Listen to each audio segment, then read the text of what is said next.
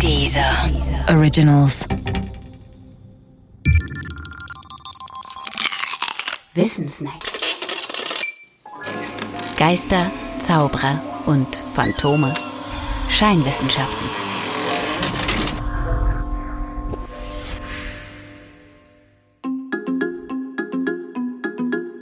Iris-Diagnostik. Der Monitor eines Computers erlaubt es uns, in das Innere des Computers hineinzusehen, ohne ihn aufzumachen. Das Bild des Monitors informiert dabei darüber, was an bestimmten Speicherstellen steht und wie die Speicherstellen miteinander verknüpft sind.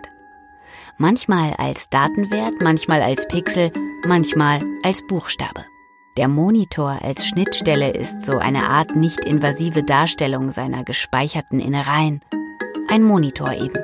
Auch die Innereien eines Menschen kann man nicht sehen, ohne ihn aufzumachen. Eigentlich. Wie aber wäre es, wenn es auch beim menschlichen Körper eine solche Schnittstelle gäbe? Eine Schnittstelle, die zwar nicht einzelne Organe sichtbar machte, aber immerhin Informationen über den Zustand der Organe lieferte, also darüber, ob du krank bist oder nicht. Und das ganz ohne medizinische Apparate für alle Organe auf einmal? Die Iris-Diagnostik behauptet nun genau das.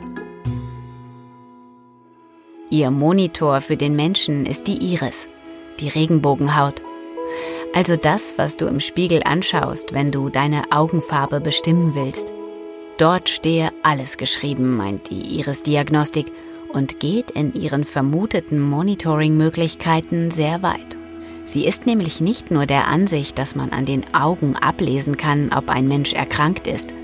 Das bestreitet niemand. Man kann das manchmal sogar sehr gut, zum Beispiel bei einem grippalen Infekt, weil dann die Augen so seltsam verquollen, halt irgendwie krank aussehen. Die Iris-Diagnostik meint vielmehr, dass alle wesentlichen Organe ihre eigene Zone auf der Iris eines Menschen haben und dass eine Erkrankung dieser Organe zu einer Veränderung eben dieser Zone führt. Zone und Organ sind also eins zu eins zugeordnet. Bedauerlicherweise spricht aus wissenschaftlicher Sicht nichts für dieses zugegeben elegante, weil non-invasive externe Zustandsprotokoll des menschlichen Körpers.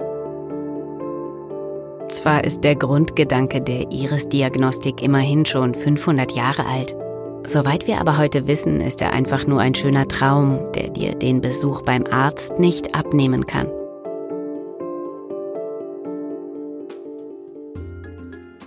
Übrigens, die Iris-Diagnostik hat ein therapeutisches Pendant, die Reflexzonenmassage. Auch für die sogenannten Reflexzonen wird eine 1 zu 1 Zuordnung von Organen behauptet, allerdings nicht zu einer Zone auf der Iris, sondern zu einer Zone auf der Haut einzelner Körperteile. Allerdings ist auch an den Reflexzonen nichts dran. Auch wenn niemand ernsthaft bestreitet, dass Reflexzonenmassage wirklich angenehm ist. Aber das dürfte andere Gründe haben.